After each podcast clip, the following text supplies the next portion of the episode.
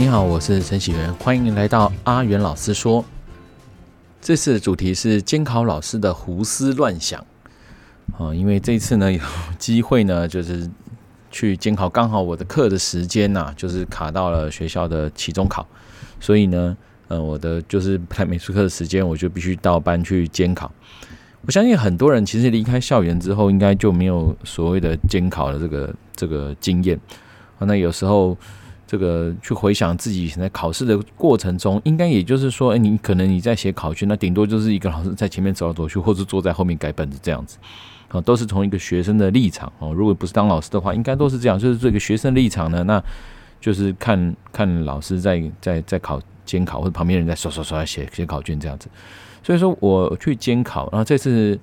就从上往下看，我们都这样看学生嘛。那去监考呢，这次我考的是英文科哦，那。现在的国小考试啊，哇，英文也是不简单哦，一半要考英文听写哦，他会先播音，好的，现在我们要考考试啦，要考英听啦，然后就呃放这电脑里面播音，播出来的时候，小朋友写张英听的考卷，好，要先写说哦，那就听上面的东西要只播一次哦，也不会重播哦，你讲要抗议都没有用，就播完之后你就写完答案哦，有填充题啦，有圈圈打圈打勾啦，哦，也有有填克漏字这样子的，那些。等到呢结束之后，还有呃要还要收起来，再发另外一张考卷，还要二十六分钟的这个手写。那这一次哈，我这个听在监考的过程中，发现这个音听哈的这句子听念起来实在是很模糊，不知道怎么回事，就是呃不知道是他喇叭的问题呢，还是说这个讲话人的关系，我都听不太懂他在讲的东西。其实我觉得讲话的人哦要。负比较大的责任，就是这个这个监这个讲出题老师说呃 repeat 啊 full 就这种呃讲话感觉都连在一起哦。但虽然说呃可能外国人或者甚至说我们这本国人自己在讲国国语，有些时候呃讲话有些连音啦，来唱看啊，这种这种东西就会有些连音。可是呢，我觉得呃在考试上面，我们还是。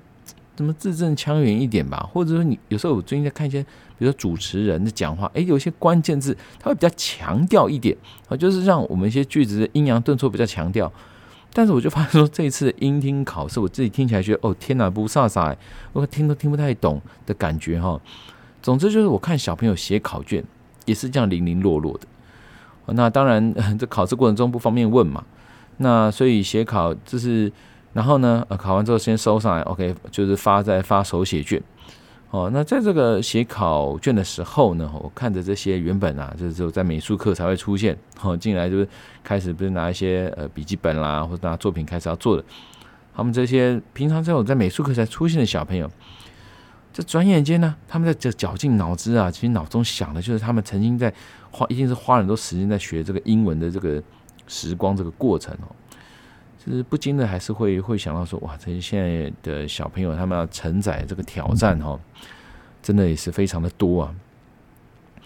其实我曾经甚至还想过说，这个大人哦开这个学校哦，我们认为这学校存在的价值，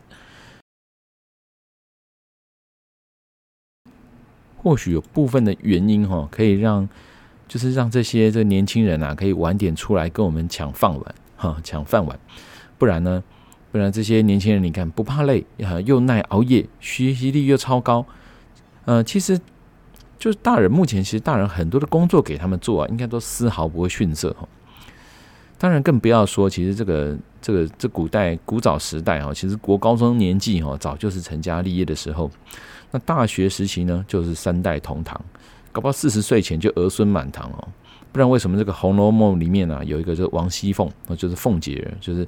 呃，其实。很多人应该没有看过《红楼梦》啊，但是多少都会听过这个非常厉害的这个这个大姐头，而且是这个心狠手辣的一个人。他是其实才十七岁啊，才十七岁，他就是荣国府的管家，也就是你看到他非常的这个呼风唤雨、非常辛辣的这个手段的时候，他才十七岁，是个小朋友而已。总之呢，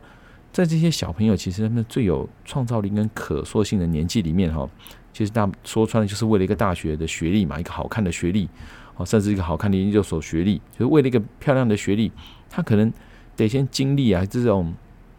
没有什么价值跟学习乐趣的这个学习这个历程。因为你学的东西很多的时候就未必是自己的专长，和未必自己喜欢的东西，甚至是我有时候觉得学校搞不好是为了老师在开，就是说这个东西，嗯，或许老师每个人他诶、他的专业他引以引以为当饭碗的，可是对这些孩子来讲，好像不学这些东西，在他各行各业就是去哪里也不见得会用得上这样子。哦当然，其实我这讲是狭隘了哈。真正真正那些可能已经不愁不愁钱的人哈，或者是一些很多人，你发现他们回重回校园，为的就是学享受那个学习的历程。所以当然不是不能说这样说哦，就是学学校就是一无是处，不是这样讲啊。但是我只是意思是说，对这个这些学生来讲，有时候学这个东西，它好像只是个历程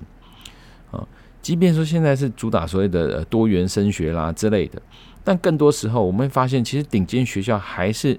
会收那种能够忍忍受各科啊，能够均衡学习的人才啊。当然，这是一种公平啦。哦，虽然他很悲哀哦。当然，我也听像是有有一些呃知名节目主持人也曾经说啦，他就他他都是这个台大学历嘛，就说诶，他很多雇主也是希望找台大，但原因就是说，诶，他表示他怎么样，某一个程度上他是能够忍受学习和忍受这种。一种磨练，好，认为这个学历是一种代表，说他背后他能够忍受磨练，啊，当然聪明是一环，啊，所以变成是一种检视的标准，去看能不能吃得了这种不应该去吃的苦之类的东西。所以其实我也就是也在学校过程中也看到很多人啊，当然我想特别举的是所谓在财务上自由，或者是你有一套独门赚钱门路的这种家长，他其实多半不会要求孩子说学习要学到各科顶尖啊。毕竟，这种填鸭式的学习其实本来就不太符合现代的人的人性。当然，能够对那种好好读书的人来说，其实像像我能够当个老师，我弟弟当个医生，哈，那也是受惠于说好好读书这件事嘛。所以我也想起以前大学时期，哈，有一位教授曾经说，呃，认命也是一种成长啦。哦，说回来还是先要掂掂看，说你到底有没有那个可以离经叛道的这个本钱。当然也听过不止一位的这个所谓的创业人士有讲过说，如果你哦你会去问说，哎，这个创业这个业好不好？基本上你就是不适合做创业这件事情，因为你说真的真的那种哈骨子里面的生意人，其实他根本就是不畏大风大浪，也不畏人家的说不行，哈，他就不去这么做，啊，那所以说，嗯，有时候我自己在学校看到的东西，包括也会遇到百百种学生，哦，搞不好为其实有时候甚至想，为了遇到那种未来会杀人的啊。我很难用一个准则去告诉所有人说该怎么做。不过至少有时候从呃学生身上，我自己监考的过程中，我也体会到一件事情，就是说，其实我相信在考这个事情之前哦，就就是考试或者所有事情之前，其实自由的时间还是有了。在学习过程中，自由的时间还是有。或许就是说我如果我们能够多辛苦一点，认识自己，比如说，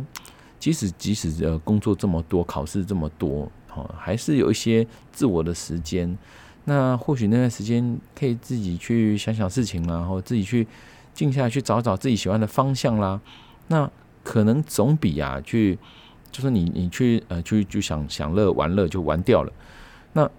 或许比你说你现在享乐，就未来可能去辛苦去配合别人，那也许还比说那样更好，对不对？你去辛苦一点认识自己，或许将来找到一个好方向。那当然呢。我想，就是人生路很长，也有些人他就是需要走远一点路，然后最后才找回自己的方向。那当然就是一种祝福，因为每个人的人生都不一样。我觉得我们只能说从这个茫茫人海中去找到一个属于自己的方向。那以别人当借镜，那当然也是自我去做个反思。我觉得这是一个